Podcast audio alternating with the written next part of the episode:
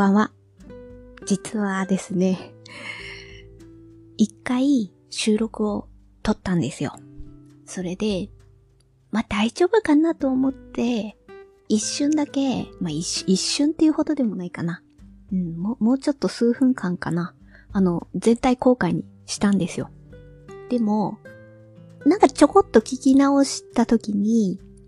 あ、マイクがちょっと、こりゃいかんなって思う、引っかかる箇所があって、うん、なんか、ちょっとやっぱり、あ、もう一回撮ろうかなって思って、あの、その数分間公開したのを一回取り下げて、ちょっとまたスマホのマイクの接続部分をしっかり確認して、再度収録を撮っているという今状況でおります。多分1回目の収録の時、またこのマイクの、うん、私がちょっと気にかけるのが、ちょっとおろそかにしていたかなという感じです。うー何分か後に急に音量がボンって上がっちゃったんですよね。だから多分最初話してた部分はマイクを認識していなくて、それで数分間経って何かの表紙でもしかして手が私触れたかもしれないです、スマホに。それでちょっと位置が変わった時に、あのマイクが、あの、しっかりこう、音をキャッチするようになったのかなとは、これはちょっと わからないんですが、今考えられるのはちょっとそんな感じかなと思っております。はい。ということで再度気を取り直して あの、はい。久しぶりの収録でございます。若干ちょっと、こうやって話すのに向き合う、えー、時間やタイミングや、まあ自分の気持ち的な面や、そのあたりがなかなか向きにくかったということで、ちょっと時間が空いてしまいました。うーん、何ですかね。やっぱちょっとあの前回の配信でもメインに話した内容が地震のことだった。うん、それがちょっと自分の中で、おを、おを引いている日本が合ってるかな？なんか自分の中であんのかなっていう。で、前回の配信でちょっと正確な言い回しは忘れましたが、あの、サイレンの音が気になるみたいなこと言ってたと思うんですね。それで、あまりにもサイレンの音が鳴りすぎてるから、これ錯覚なのかな？何なのかな？自分でもよくわかんないみたいな感じだったんですよ、あの時。で、今聞こえないんですよ。だから、やっぱりあの地震のあった次の日ってずっとサイレンが鳴りっぱなしだったんだなっていうのが、よくよくわ、わかりました。ああ、こればっかりは本当にわかんないですよね。だから、うん、自分もあ、自分もというか、そういうことに結構気持ちが、あの、取られちゃう人なんだなっていうことを再確認したのもあるし、あとは、自分の家はそうではなかったんですが、ちょっと実家とかを、あの、直接見たときに、あのですね、窓が割れたりとか、まあ、あの、実家だと、うちはそうではないんですけど、実家だと大きな家具とかあったりしますので、そういうのが倒れると、もう光景がものすごい感じになっちゃうんですよね。で、窓が割れたのは、あの、やっぱりこう家具が、ふ、普通に考えればこの向きで倒れるだろうっていう方向じゃない 方向に倒れたことによって、その家具の角が窓に直撃したということなんですよね。なんかああいう光景を直接目にすることにより、私は、まあその後思うことなんですが、うん。こればっかりはやっぱり実際見るのと見ないの見ないのっていうか、映像を通して見るのとはちょっと違う感じはあるなっていうのは私の中にありまして、まあ直接、まあ実家なので見ることによりまして、まあもちろん今ある家具はあの、大事に使うので、今ある家具をどうのこうのしようとかそういう気持ちらは全然ないし、あの、そういう家具に対して、こうしろ、ああしろって言いたいわけでは全然なくって、もし今後、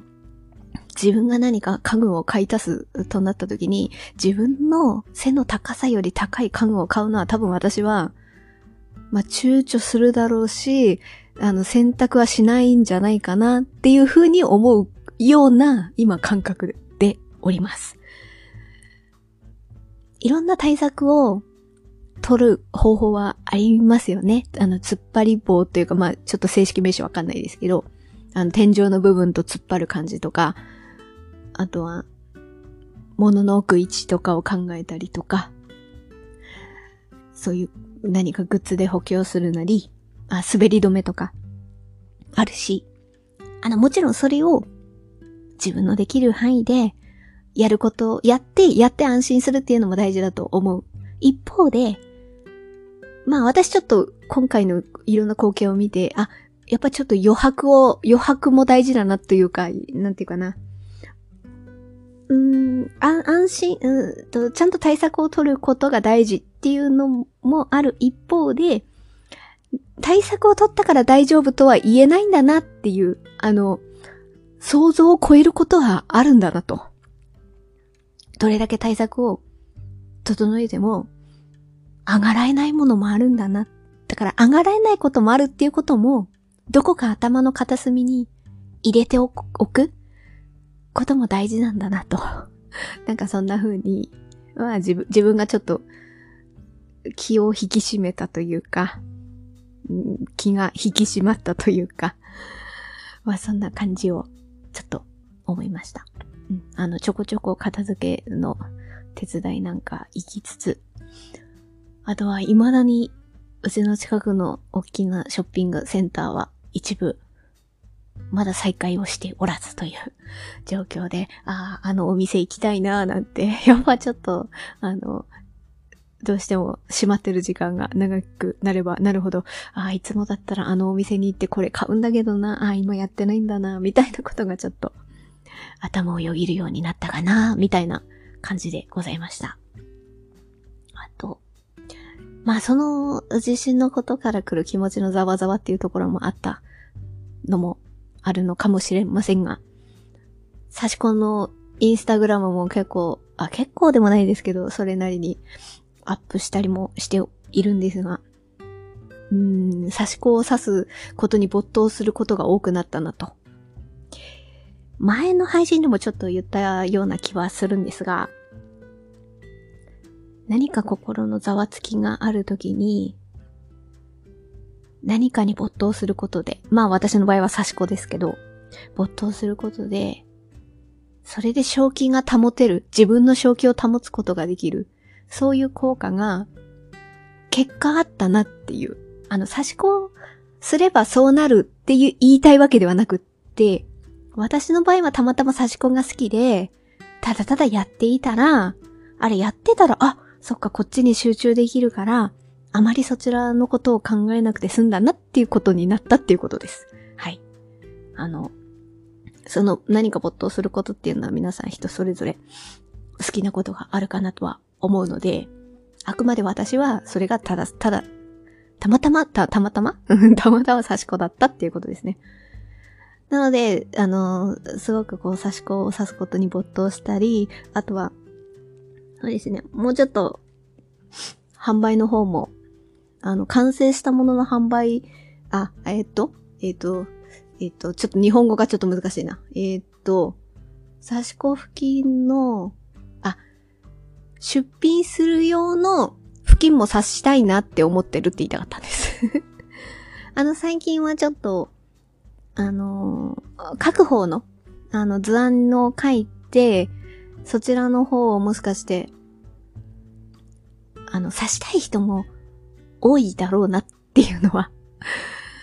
思うので、まあ自分もそうだからなんですけど、まあそういう意味で、あの、図案を書いた晒しを出品することもあるんですが、や、やっているんですが、ペイペイフリマの方で。まあ、あと一方で、あの、今ちょっとまだ図案の方の付近の出品はしてるんですが、完成品の方は今、現在ではもう、あの、売り切れてしまっているので、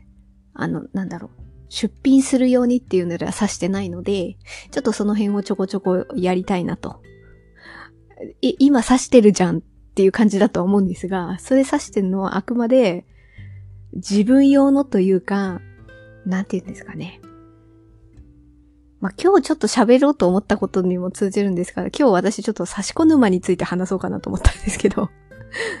いや、沼ってなんだよっていうことなんですが、あの、何々沼って言ったりとかするじゃないですか。で、私文房具が好きだったりするので、文房具の中で沼ってなると、まあ、最近でもないですけど、それなりに多いのはやっぱり万年筆のインク沼があるんですよ。で、あれに、多分たくさん、その、ボトルでボトルっていうのかな？瓶っていうのかな？インクボトルっていうか、ボトルか。ボトルで、あ、私も、私持ってるの二つかな？今持ってるのは二つなんですけど、二つどころじゃなくものすごく持ってる人もいるし、あ、あとあれだ。インクで、インクももちろんそうですけど、ガラスペンだ。ガラスペンもすごい人気があったりとかして、いや、もちろん一本で大事に、大事にっていうか一本を使ってるって人もいるとは思うんですけど、ガラスペン自体を何本も持たれてる方もいる。あ、まあでもそれ言ったら万年筆もか。ま、まあ、とにかく、いや、何が言いたかったかっていうと、沼なんですよ。その沼の気持ちがよくわかると。で、よくね、あの、私、水玉さんのインスタライブを聞かせていただいたりするときに、そのコメント私直接読めてるわけじゃないんだけれども、そういうコメントを来ることを想定して、水玉さんのインスタライブってもう何、千人とか来るんですよ。千人以上来るからね。えっと、そんなにノート買ってどうするんですか？みたいな。あと、そんなにシール貼ってどう、それでどうするんですか？みたいな。それは別に嫌味でもなくて、多分嫌味でも何でもなくて、純粋に、え、それをしてどうするんですか？っていう感じのコメントが多分来るんでしょうね。だから、まあ、来た、た、たまにね、たまに、多分そういうのが来たことがあるからなのか、水玉さんは、そういうことを聞かないでくださいね、みたいな、もう先にこう、なんていうか、言う作戦をたまにと、たまにこう、取られるんですよね。でもなんか、そう聞かれちゃうくらいに見えるんだろうなと思ってそうやって予防線を張る水玉さんの気持ちもよくわかるなみたいな。ぬ、沼の気持ちも、沼なのもわかるし、そういう風に、いや、そ、それ聞かれても困っちゃうからねっていう、なんとなく気持ちがあるからこそ、あえて先にそうやって言っておく あの予防線を張る気持ちも、まあ、あれだけいらっしゃいますからね。いや、だから、まあ、これをね、私、私は自分は差し込む場だと思ってるんですが、いや、だって、いや、もしかしたら別にそれも嫌味でも何でもなく、いや、そんなに刺して何に使うんですか？みたいな感じに 聞かれる可能性もないわけではないわけで、でもそれはね、沼なんですよ。答えは沼だから 沼。沼だからですよっていう。それをもうちょっと詳しく、まあそれをね、聞かれたと仮定して自問自答するならば、ただただ察してるのが楽しいんですよ。本当にっていう感じですかね。まあ、さっきもちょっと言った、まあこれ自信に絡めても言えるんだけれども、何かざわざわ、気持ちがざわざわすることがあった時に、結果差し子をすることで気が逸れたわけですよね。そういう効果もあると。なんていうかな。単調な作業が私好きなんだなっていう風に思った？で、まあ、それもそうなんだけれども、あとは、また違う視点で言うならば、今すごい糸がたくさん個人で販売されてる方もいらっしゃって、そういうのを購入させていただいて、で、手元に届いた、で、ああ、すごい綺麗な糸だなと思った、それを、で、この模様を刺してみたら、どんな付近ができるんだろうみたいな風に思って、で、実際刺してみて、で、最後に、あの、アイロンをかけて、仕上げをして、あ、こうなったんだ、みたいなことが嬉しいわけですよ。で、なおかつね、なおかつ、それを私、同じ模様をひたすら刺すんですよ。糸を変えて。だから、A の糸でこの模様を刺してみました。一方、B の糸でも同じ模様を刺してみましたと。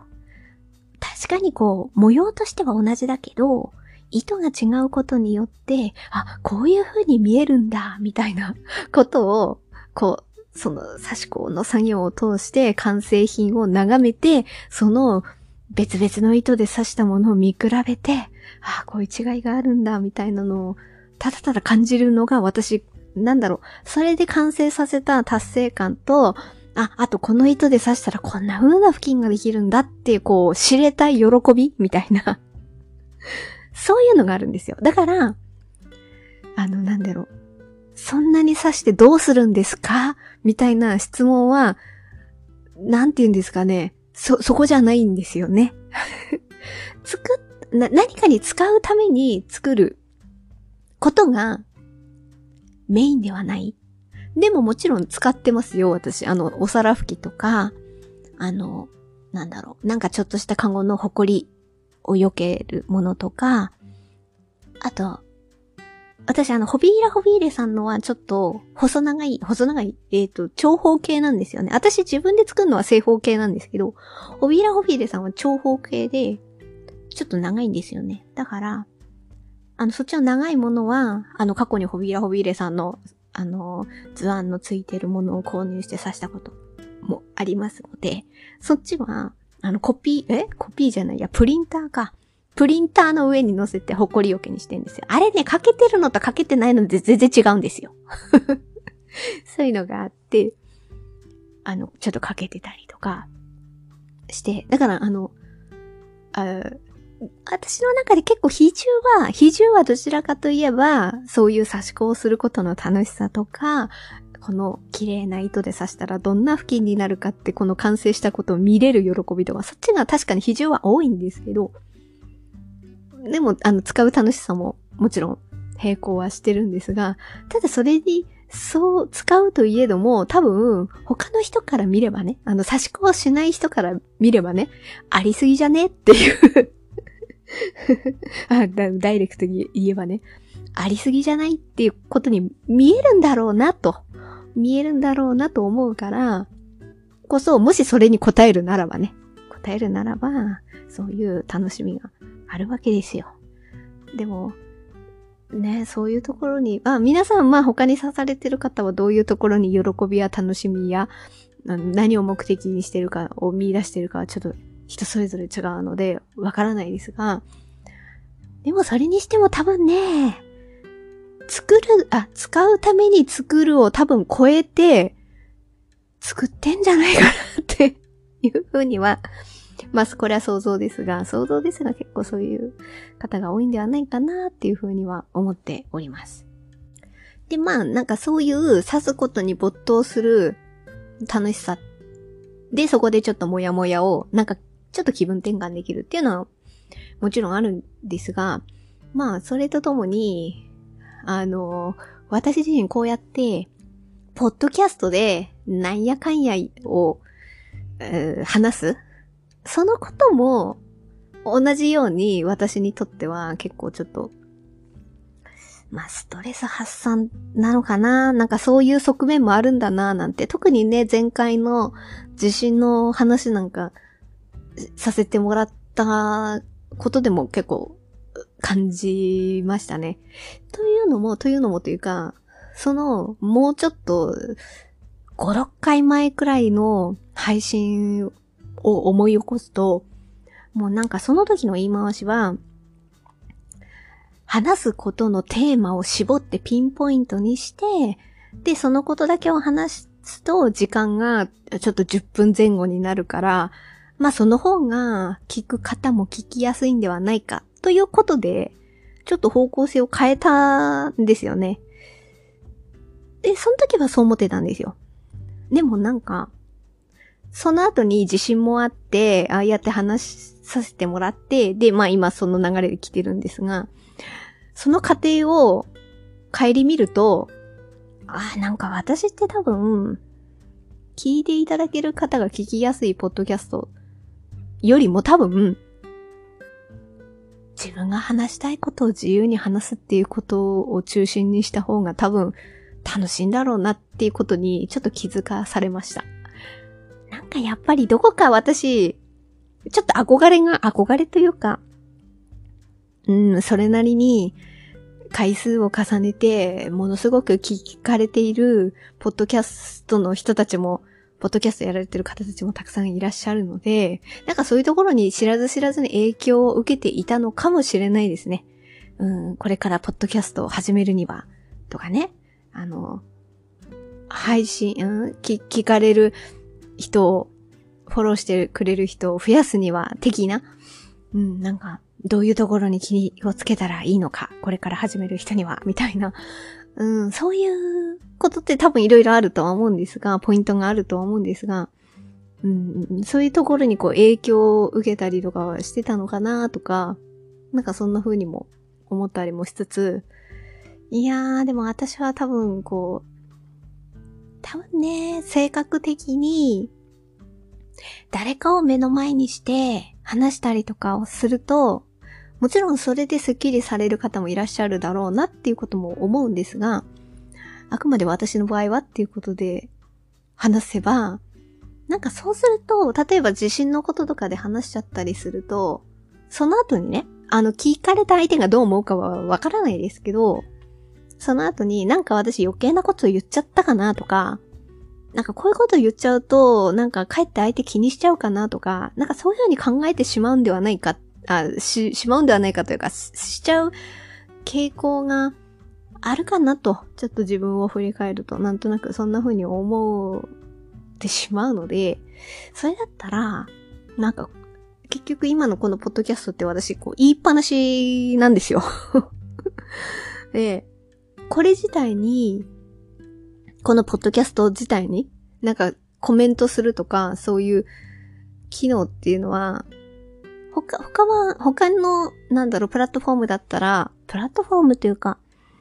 音声配信アプリって色々ありますので、コミュニケーションができるようなシステムがあるタイプの配信のものもあるかと思うし、もちろんそっちがいいことはそれはそれでいいいいだろうし、つながり合えたりとかあるかもしれないんですけど、私こういうことで喋っちゃってるから、もうなんか言いっぱなしで、あの、聞いていただける人が、もしいらっしゃったらどうぞご自由に聞いてください、みたいな感じぐらいの方が私はいいのかもしれないなと。なんかそんな風に。やっぱこう、それなりに回数重ねてきて、いろいろ、なんかこう、こうした方がいいかな、こうした方がいいかなって思いながら、あそこまで回、あの、定期的にすごく更新頻度が高いわけでもないですけど、でもそれなりに回数を、あ、100、103回目くらいなのかな、今回 もしかしてちょっと間違ってたら申し訳ないんですけど。うん、それくらいにこう、回数を重ねてきた流れでの結果としては私は、もうなんか自分の思うままに、自由気ままに自分の好きなことをお話しさせていただいて、で、たまたま通りすがりで聞いていただける方がいらっしゃったら、あ、どうぞ、あの、お気軽にお聞きください、みたいなくらいがいいかなっていうふうに、なんかそんな感じを思っております。なんか私自身もこうやってなんかこう話すことによってちょっと、まあ差し込もそうなんですけど、こうやったポッドキャストで話すことでも、ちょっと気分転換ができたりとか、するんですよね。うん、だから、今んとこ差し子と、ポッドキャストですかね。それで楽しみ、楽しくやれているのは。まあそういうのがやっと自分の中で見つかったかなと、思ったのはちょっと嬉しいなと。まああとは、こうやって話すこともそうですけど、あの、聞かせていただくことで言うと、最近、あの、更新、あ、更新じゃないですね。聞かせていただく機会が多くなったポッドキャストがありまして、まあ最後にそのことを話そうかなと思いまして、まあ、それはもう、ポッドキャストをやってる方なら、あの、一度は何かしらで聞かれた方もいらっしゃるかもしれませんし、あの、なんだろう。目にする、あの、アイコンとか、あの、番組タイトル名とか目にしたことが いらっしゃる方、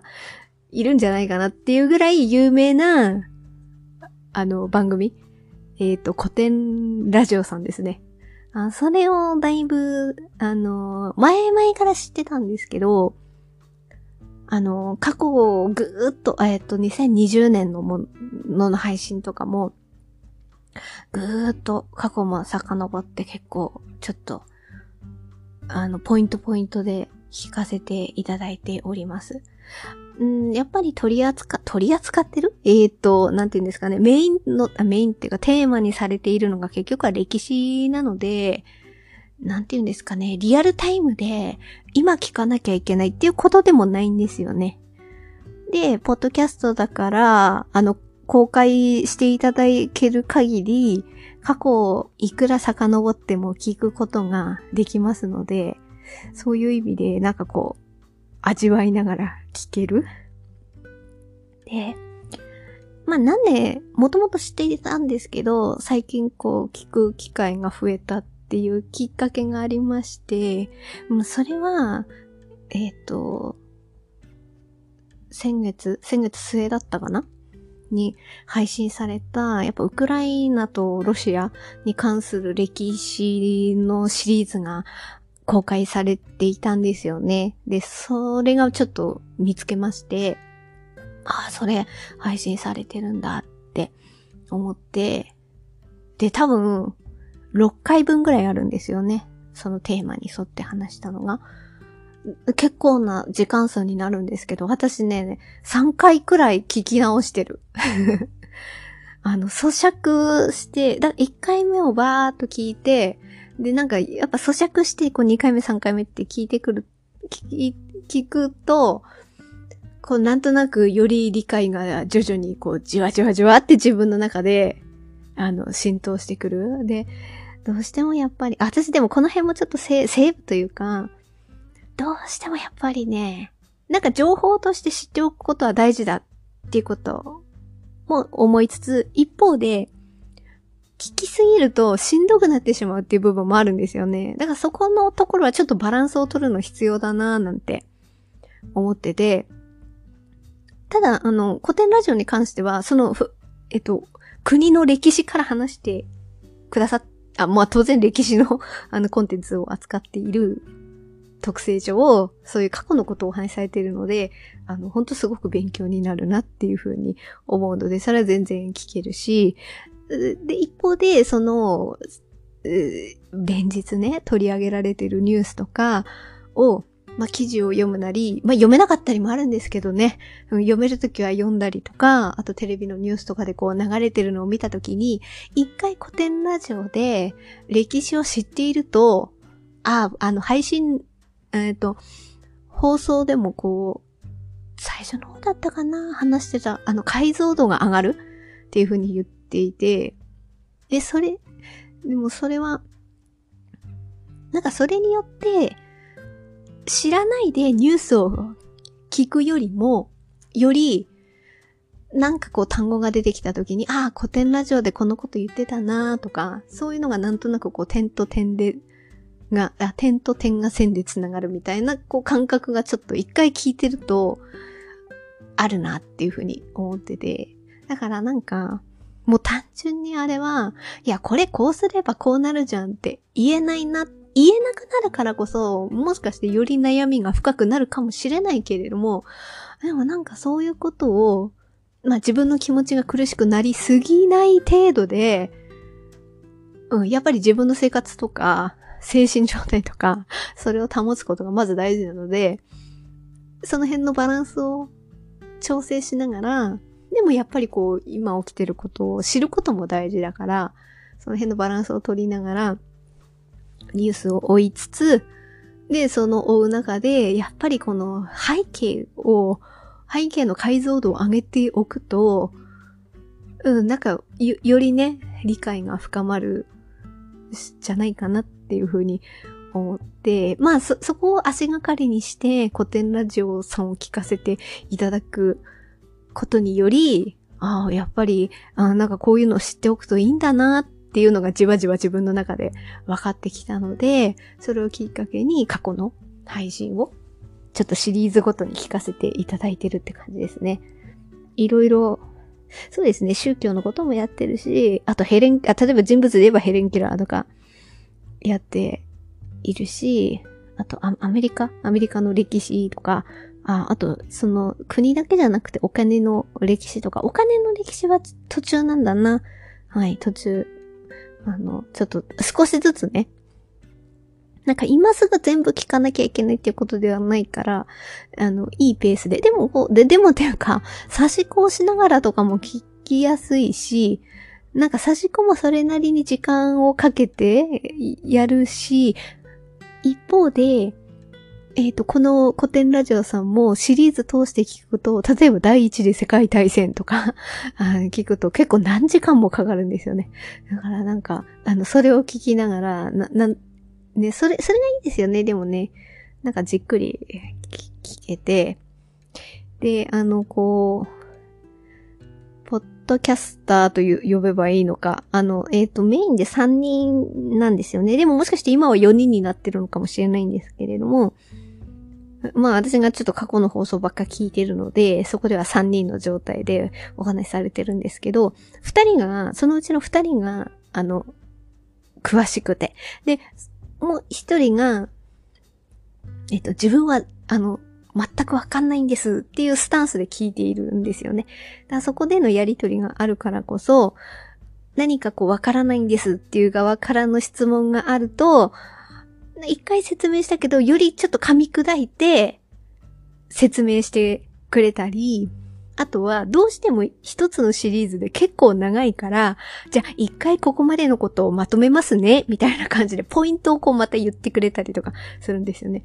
そうそういうところで、